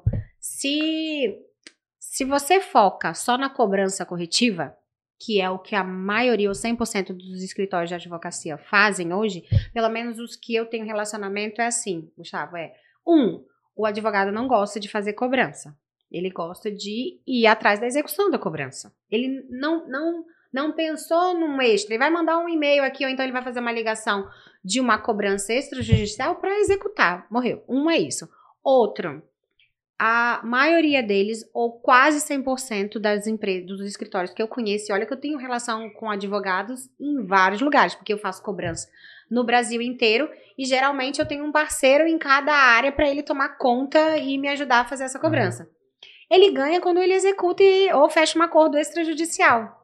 E se eu tô te falando que você tem que você tem a oportunidade de fazer uma gestão de cobrança, tu tem hono- honorários mensais. Porque tu cuida da carteira, tu não cuida só da carteira po- cobrança. podre, que é a cobrança corretiva. Tu toma conta de tudo. E aí o que é, que é bacana? Por que, que os escritórios de advocacia não fazem parceria com as assessorias de cobrança? E para de cobrar primeiro dos seus clientes, porque não faz sentido, porque tu tem relação emocional com o teu cliente, e começa a cobrar do cliente do seu cliente. Daí você sabe que ele tem dinheiro, ele vai pagar primeiro para você porque tu sabe que ele tem dinheiro. Você fecha uma parceria com uma assessoria de cobrança, porque a assessoria de cobrança talvez não teria a possibilidade do seu cliente, porque ele vai falar assim: não, eu já tenho um escritório de, de advocacia que faz cobrança para mim. Só que você só faz a cobrança corretiva. E daí nem toda cobrança corretiva é interessante para o advogado, porque às vezes o valor é pequeno. Se eu cuido da gestão inteira, eu tenho honorários pequenininhos todo dia. Então eu, eu faço uma carteira, eu faço um volume bacana, que é o que diferencia a minha empresa de cobrança da maioria das empresas de cobrança do Brasil inteiro. Então, por isso que as pessoas, até assessoria de cobrança, me contratam através do método que eu criei, que é o método Vem Receber, para eu ensinar eles a fazer essa cobrança que eles não sabem que eles têm oportunidade de fazer. E daí a gente não precisa fechar honorários de 20, 30%, que geralmente são os percentuais de cobrança podre. Se você faz uma gestão da cobrança, você pode ficar ali perto do cartão de crédito. 3,5, 4. E todo mês tu tem aquele pingadinho. Se você tiver um cliente, por exemplo, que tem uma carteira de 100 mil, se tu pega 4%, às vezes é maior do que um valor mensal, mensal. de assessoria. E qual hoje é a empresa que não tem ali 100 mil de boletim girando? Média das de faturamento das empresas de pequeno porte hoje no Brasil fica aí em torno de 70, 80, 120. Então, tu tem uma grande variedade. É. Cobra, como foi, 2% do boleto da, de, de, vamos dizer assim, de, de, de disso para ele empatar ali com o custo mais a taxa do boleto, etc e tal, um faturamento de 2% em cima de 100 mil por mês já é nada. 2 mil. 2 mil por mês. E sabe por que, que ele vai pagar para você? Porque se ele for pagar um salário mínimo para uma pessoa que não tem habilidade, que nem a minha empresa nem a sua tem, para fazer cobrança, isso, mais impostos, mais vale transporte, mais não sei o que, mais férias, não, não, não, dá muito mais do que ele pagar pra gente isso aí. Fez sentido? Da onde não, vocês vão tirar sim, a receita? Sim. Não, é. E, e, e As é oportunidades para o escritório, pro escritório total, total. total. E aí tu, tu ainda agrega em cima disso a, a consultoria de elaboração de contrato, de não sei o que, de. Que é assim, isso é uma coisa também bem interessante de, de falar aqui. É que o advogado, ele tem a mania boba, e tu vens falando isso ao longo da nossa conversa, de querer, tipo assim, não, olha, é mil reais de honorários. Ele ah. não consegue enxergar, principalmente o advogado nosso local aqui, a hora de consultoria. Entendeu? Sim. E, e, assim, ele tem a tendência, o advogado, de um modo geral, de fechar o contrato assim, não, é um contrato fixo, olha, me paga é. 4 mil reais por mês. Mas ao passo que se você cobra, e isso é uma, é uma coisa moderna, faz um contrato que eu tenho, eu não tenho um piso, mas eu tenho um teto. Olha, por mês tu vai me pagar o máximo de 5 mil reais e eu vou te cobrar horas de trabalho. Então eu consigo entregar essa gestão e ainda consigo cobrar um percentual. Então, tipo assim, olha, eu estou fazendo a gestão de cobrança tua. Então vamos lá. O primeiro passo é vamos documentar isso. Então eu preciso fazer o contrato. O cara vendeu, vem para o pós-venda como tu falou. Então faz o contrato, modelo. Aí eu, olha, para fazer um contrato é uma hora. Então a minha hora é 300 reais. Então eu já fiz um contrato, 300 reais. Então, tipo assim, montei a régua, pá, pá, pá, pá. Não, agora vai precisar mandar um e-mail. Então, mandei um e-mail. E aí, no final do mês, dentro de uma carteira, tu vai fazendo um valor. E o cliente vai pagar, porque ele está ele tá vendo que tu estás entregando um resultado para ele. Exatamente. Tu não está dependendo do judiciário. Se a gente perceber que quase todos os contratos de prestação de serviço hoje têm uma multa de 2%, e a multa de 2% ela é emplacada no primeiro dia de atraso, quer dizer, você não, não é um percentual da quantidade de dias, se você fecha o teu honorário em cima de 2%, ele não tem prejuízo nenhum, é tudo na, na conta do, do cliente. Do cliente. Tudo posso posso fazer cliente. um desafio para a galera aqui, Vai, advogado? Claro. Quero fazer um desafio para tu que tem um escritório de advocacia aqui em Belém, tem um filho e que o teu filho tá numa escolinha. Vai lá e pergunta para a diretora da escola se eles têm uma assessoria jurídica, se eles têm uma assessoria de cobrança e quanto está a inadimplência hoje. Sabe quanto é a inadimplência escolar no Brasil, Gustavo? 33%. É 33%. É por isso que a mensalidade é altíssima. Porque, porque um terço dos alunos não pagam. Aí o cara compensa no Compensa outro nos outros dois. Para ele poder girar a empresa. E sabe por que, que a escola não, não, não tem a disciplina de, de ter uma assessoria jurídica e nem uma assessoria de cobrança? Porque em outubro ou novembro o pai vem e paga tudo de uma vez só, só que com desconto. E aí o prejuízo financeiro da escola? Quem pagou essa folha de pagamento durante os meses todos até o pai que não que é inadimplente negociar é o pai adimplente.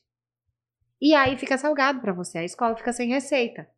Aí no final do ano ela tira todo o juro, toda a multa, todo o acréscimo, todo tudo pro pai pagar e reza, pelo amor de Deus, para ele fazer uma renovação contratual e deixar o filho na escola. Para quê? Para ele dever o ano inteiro de novo.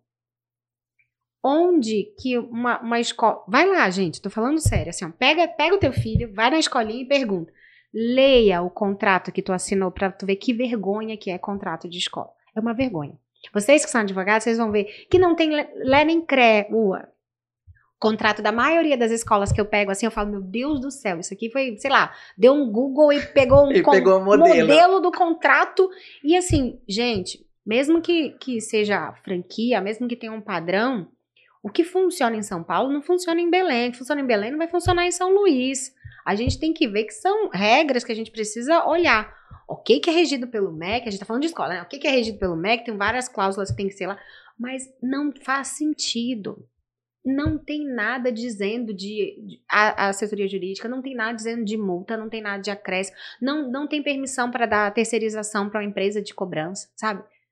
É, é, é, da época do papel, é da época que você tem que ir lá assinar o contrato. A ficha da escolinha do teu filho, tu preencheu na mão, Gustavo. Sabe? Umas coisas que não, não faz muito sentido. Ainda mais na era de LGPD, né? Pois, imagina agora outra oportunidade que o advogado tem aí Outra oportunidade. Quando você vai ver, eles não têm não tem termo de nada. E fica sambando fotinha do teu filho lá no Instagram dele sem termo de autorização de pai. É uma coisa. Então, assim, ó. E olha que eu tô falando de escola, educação. Então, se você pensar assim, ó, que você tem uma oportunidade de você abrir o teu olho para um mercado na escolinha do teu filho, porque a diretora com certeza vai te receber, porque você é cliente. Vai lá na síndica do teu condomínio e vê como é que tá a inadimplência do condomínio. 17, 22%. Olha a oportunidade que tu tem aí no teu condomínio. Por que, que toda hora tem gente se especializando em administração de condomínio, cobrança de condomínio, em escritório de advocacia de condomínio? Por quê? Porque tu entra num condomínio desses mais antigos aqui de Belém, tipo o Green Garden, os Green qualquer da vida aí, o estatuto é lá de 1979, 1982, onde não fazia lecré a parte de acréscimo. E como é que você vai fazer a cobrança? Se não tem nada é, estatutário. Estatutário nada. na. Olha, vou contar um caso que aconteceu aqui em Belém. Fui num, num condomínio que me chamaram. Centenário. Um desses mais antigão de Belém. É de é difícil. Daí vocês já devem descobrir quem é. E aí, eles me entregaram o estatuto porque eu preciso seguir a cobrança na regra do estatuto. E no estatuto estava dizendo que, na época que eles fundaram o estatuto, o condomínio era pago trimestral. Tu pagava trimestralmente o condomínio. Eu falei assim: eu não posso fazer nada até ele dever três meses. Porque senão eu tô indo contra o estatuto. Mas hoje é mensal. Eu falei, mas cadê a ata que pelo menos. Ou a alteração do estatuto, ou pelo menos a ata que diz que isso daqui é ah, gente, não tem. Eu falei, então não posso fazer a cobrança. Sentiu o drama do, da, da, da parte frágil jurídica que acontece na, nas empresas? Porque assim, ó, as pessoas não consideram a escola como empresa. As pessoas não, não consideram condomínio como uma empresa. As pessoas não consideram a clínica odontológica, o, a clínica é, médica. Nós mesmos, advogados e algumas, não consideram o escritório uma empresa. Como empresa. E daí você não vendo a, o, teu, o teu negócio como um negócio, aí tu não dá prioridade para o negócio. É a importância de uma gestão de cobrança. Você tenho certeza que se você encontrar na rua uma pessoa que te deve, você vai virar as costas e vai voltar para ele não se sentir ofendido e nem com vergonha de te olhar e falar: "Não, tô devendo Gustavo". A gente tem vergonha de encontrar a pessoa que deve a gente. Ó, precisão era para a pessoa ficar com vergonha. Se você vê uma pessoa no shopping, tu vira as costas e você volta. Você fala, não vou, não vou nem olhar para ele, para ele não se sentir constrangido, porque ele me deve. Isso é a cabeça nossa do brasileiro. Eu já escutei essa frase de uma cliente minha. E aí, no dia que ela me contou isso, ela, eu tava no shopping, eu virei, porque eu fiquei com vergonha, fui pro outro corredor. Aí eu cheguei na praça de alimentação, entrei no Instagram dele e vi que ele tinha acabado de comprar um carro. Eu falei, tá vendo? Que tu é lesa. Porque se você tivesse me ouvido, a gente já tinha resolvido isso há muito tempo. Qual é a dificuldade maior da assessoria de cobrança? Os amigos, os parentes. Não, ele é meu amigo. Ele é meu amigo. Como que ele é teu amigo se ele tá andando jet ski no final de semana e tu tá sem pagar o teu aluguel? Porque ele não te pagou. Como é que ele é teu amigo? Não, mas ele é meu amigo. Então tá. Daí, se você tem no seu escritório aí, colega, mais amigo do que cliente, tu tá com a, é. tua, teu escritório. E normalmente, e normalmente os primeiros clientes são, são parentes, são amigos, são não sei o quê. E aí, realmente, ó, das duas, uma, tu quebra a empresa e perde um amigo. E perde um amigo, porque tu vai perder um amigo. Não sai, ninguém sai ninguém ganhando. Ninguém sai ganhando. Isso. Quando você tem uma empresa que presta serviço para isso, né, que, que faz de fato uma assessoria, que é uma consultoria, que você pode contar com ela, e aí eu não tô falando pra você buscar nenhuma na esquina, tô falando pra você buscar um profissional legal, né? Então, a gente sempre fala, né, que é, a relação com o advogado é muito íntima, né? Então, assim, tu não busca qualquer advogado, tu vai buscar qualquer assessoria de cobrança? É, Também não. Então, assim. Muito embora, faça... eu digo assim, hoje em dia. Eu busca, tava, né? Ainda agora eu tava busca, atendendo né? um cliente assim que é, o problema dele é um problema sério, e aí é o que eu digo para todo cliente. Ah, mas olha, tá, tá caro, eu não consigo. Não tá caro. É o valor que eu tô te entregando, é o valor da tua liberdade.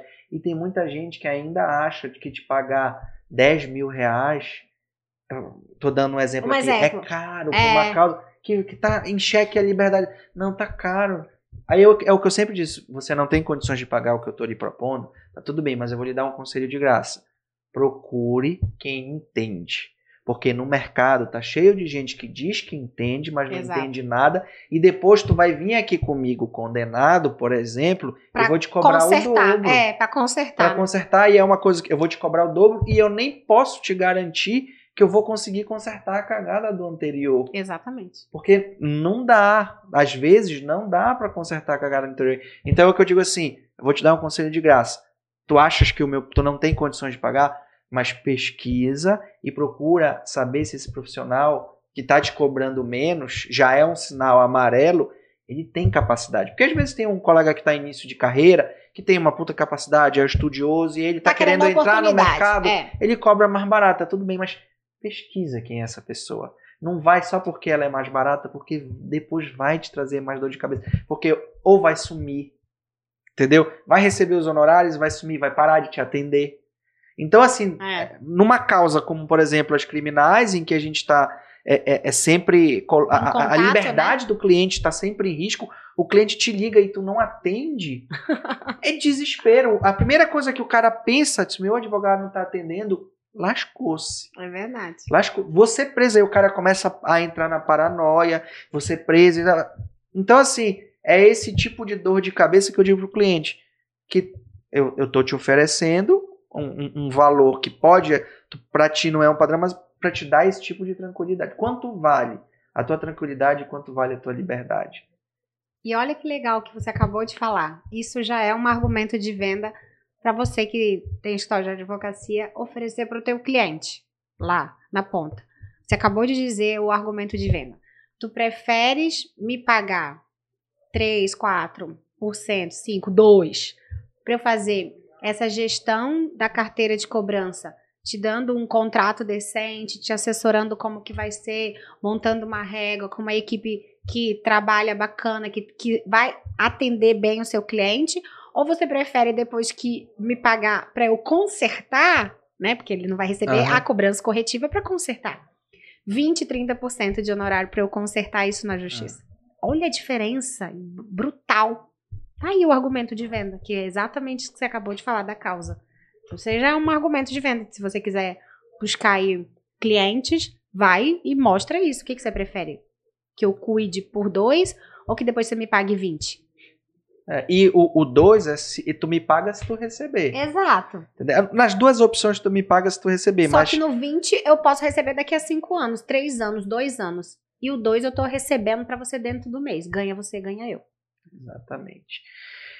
E aqui, Fernanda, é um outro ponto também disso é tipo, qual a importância da parceria advogada. Isso é uma coisa que a gente vira e mexe está conversando aqui para que para conscientizar o colega advogado. A parceria, o, o, o escritório de cobrança é um, um, um, um, concorrente, vamos que às vezes o, colega advogado acaba te entendendo concorrente e quer te alijar. Como é que tu enxergas essa questão eu, da parceria eu, com o escritório de advocacia? É, eu não vejo, eu não vejo concorrente. Eu tenho vários escritórios amigos, assim, parceiros em várias regiões e a gente é, entrega mutuamente o cliente. Então pensa assim, ó, eu agora tô com dois clientes que eu faço a carteira de cobrança, que eu cobrei, só que já tá no ponto judicial. Eu já tô assim, Thiago, bora sentar que eu tenho duas pessoas para te passar. Então o que que a gente faz? Se for para receber judicialmente, o Thiago vai receber a parte dele lá daqui do escritório, uhum. né? E eu vou receber a minha, porque a gente já tem um acordo. Mas também tem o inverso. Por exemplo, é, já aconteceu de vocês é, serem chamados para buscar uma, uma, uma causa, por exemplo, num condomínio onde uma pessoa estava com uma dívida grande, vocês fecharam um acordo e o Thiago falou: Fernando, não quero nem ver é, essa cobrança. Tu gerencia tudo isso aqui porque parcelou em 24 parcelas. Então eu vou ficar acompanhando ele 24 meses e munindo o escritório de informação. Fulano pagou, fulano não pagou, avisa o condomínio, tará. Então, eu acho total parceria. E outra, você pode pegar o cliente, a, a, a fazer com que a, o seu, a sua assessoria de cobrança parceira faça todo o trabalho de gestão no teu nome. Tu tá entregando no final das contas para o cliente. O importante é o cliente receber. E eu falo assim, é, Gustavo, se tem alguém que tem medo, talvez alguém que tá escutando a gente aqui, né, fala assim, ah, será que é, o cliente, para o meu cliente é muito importante? E aí a empresa vai ofender, vai estar. Tá, então, assim, ó, vamos desmistificar, né? Não existe o motoqueiro da capa preta, né? Não existe isso, gente. o carro prata, o carro não prata, existe. O ir na casa da pessoa e pegar televisão e geladeira. Não existe isso. Isso daí é mitos da cobrança que já aconteceram em cidades menores, mas a nível de agiotagem não é cobrança, enfim. E, e outra, é, pensa assim, se todo mundo num atendimento, né? A gente quer tratar bem o nosso cliente. Imagina o cliente do nosso cliente. O quanto que eu trato bem ele, Gustavo? Eu não quero nem perder o teu escritório e nem quero que você perca ele. Então, assim, ó, o cliente do meu cliente é o supra-sumo. Eu, eu brigo contigo pelo cliente. Eu falo, não, Gustavo, não. Tem alguma coisa errada. Se o cara reclamou, vê aí na tua gestão que tá alguma coisa errada. Então, assim, por quê? Porque eu tô defendendo o teu e tô defendendo o meu, porque se eu recebo para você, eu recebo para mim também. Sim, Gente, claro. É, é, é, não faz sentido achar que é concorrente. Igual o escritório achar que existe outro escritório que é concorrente. Em algum momento, vocês podem, sei lá, talvez disputar o mesmo cliente ou a mesma ação, porque os clientes conheciam duas coisas, mas é sempre muito empatia, é muito. É, ah, né? É, o Gustavo tem uma energia boa, vou ali. É pessoal isso. Então, eu não vejo, eu só vejo parcerias. Eu tenho parcerias com assessorias de cobrança. Então, hum. por exemplo, eu tenho uma, uma, uma, uma parceira minha que é de Goiás, de Goiânia mesmo, assim. Goiá, Goiânia e Goiás. Sim, sim, sim. Eu fiz geografia, agora eu me perdi. qual é a cidade e qual é o estado. Mas é ali. É. E ela tem um escritório de advocacia que já tem 20 anos no mercado e a especialidade dela, quer dizer, ela é nichada em cobrança escolar. Eu vou fazer cobrança escolar judicial para que se eu tenho ela para fazer para mim? Então, não vejo, não vejo briga, entendeu? Eu vou fazer até onde eu faço, de onde eu não faço, eu passo para ela, ela faz. Cadê a briga? Não tem briga, não, não tem concorrência. Cada um faz o seu. De antemão, da maioria dos advogados que eu conheço de parceria, vocês não gostam de fazer essa cobrança que eu faço. E eu não tenho pretensão nenhuma de fazer o que vocês fazem. Então, onde vê a concorrência aí? Eu faço até onde me compete e você faz a sua.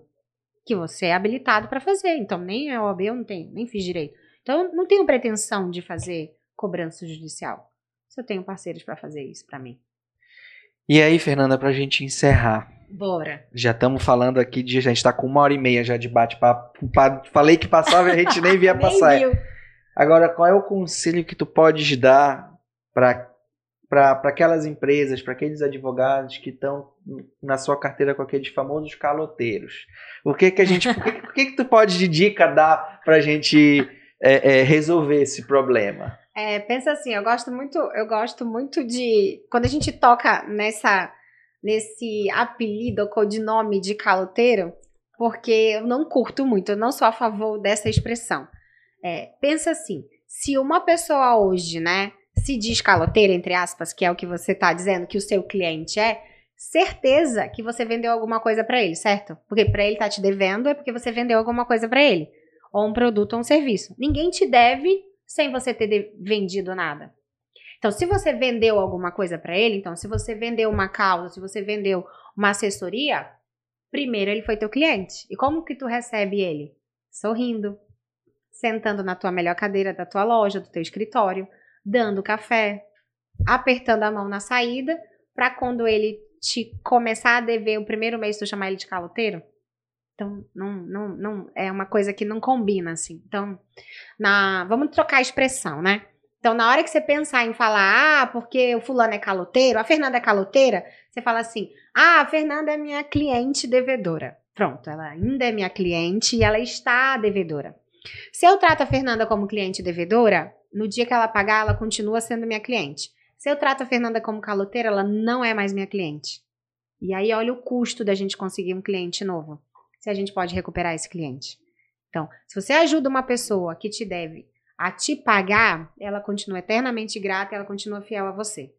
Se você trata ela como caloteira e você quer receber de qualquer custo e aí arranja os, os motoqueiros de capa preta, ela deixa de ser sua cliente. Então, tu perdeu uma cliente, tu perdeu alguém que te indica.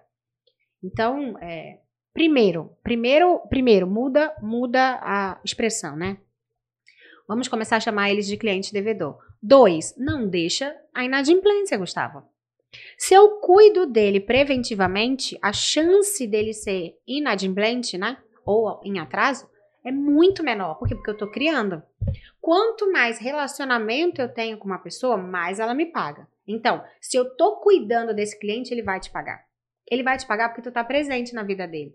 Ele para de te pagar porque tu não ligou mais para ele, porque ele não, você não chamou ele mais para vir tomar um café aqui, porque você não deu mais a, a, resposta da causa dele. Ele não tá sabendo se você tá monitorando aquilo ali, tu não falou, ó, oh, tá tudo bem, fique tranquilo que as tuas causas estão todas sob controle, aí ele para de te pagar.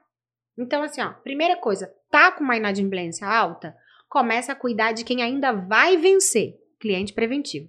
Depois você vem enxugando, que eu falo que é enxugar gelo, que é fazer essa cobrança corretiva.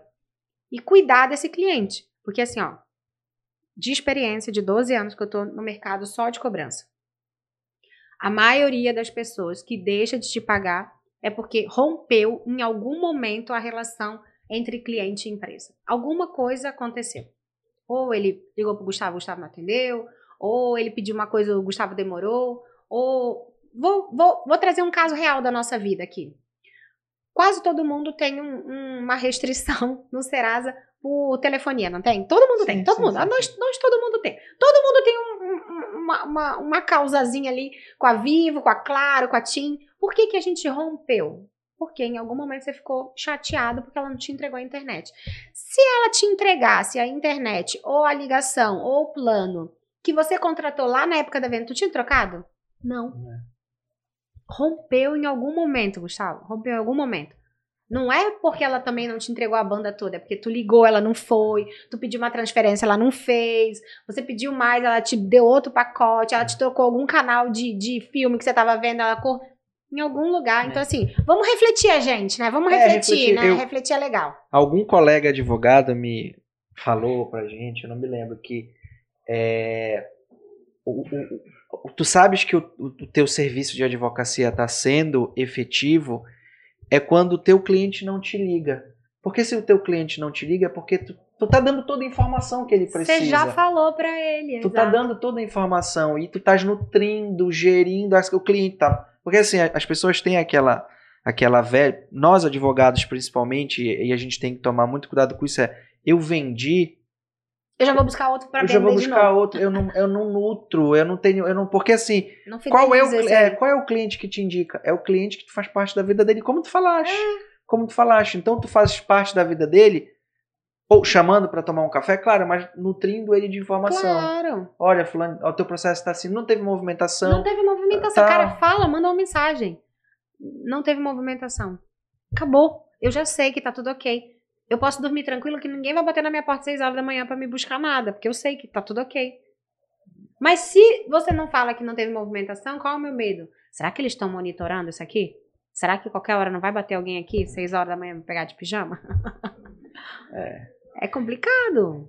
É dar informação, né? É, é fidelizar. Fidelizar, fidelizar. E esse é uma das grandes, os grandes desafios, Da, da Desafios. advocacia, da, da prestação de serviço, de um modo geral, essa é a grande E aí vem do, do conceito serviço, né? Servir. Se você não está preparado para servir, por que você está prestando serviço, então? Porque o pessoal fala assim, ah, eu sou babado fulano. Você é porque você está prestando serviço. Você é um serviçal Um da, servir. da- eu da pago para você me servir. Por isso que é É. prestação de serviço. Aí só que as pessoas se ofendem. Mas elas se ofendem por quê? Porque ela não serviu. Se ela tivesse servido, não, não tinha problema entre a gente. Fernanda, isso dá um outro Outro bate-papo que tu vai vir aqui, a gente já tá com uma hora e meia, te agradecer mais uma Obrigada, vez obrigada. por ter vindo.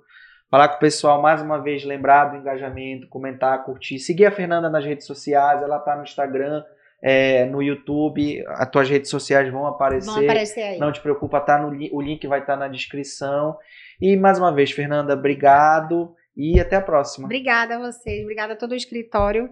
Amo todos vocês, vocês sabem disso, né? Nem tenho preferência, amo todos. Cada um na sua área. E obrigada e adorei bater o papo. Quando Ah. quiser, é só chamar. Com certeza. Bora fazer em São Paulo agora. Com certeza. tchau, tchau, Fernanda. Tchau, Pessoal, tchau, tchau, tchau. Até a próxima.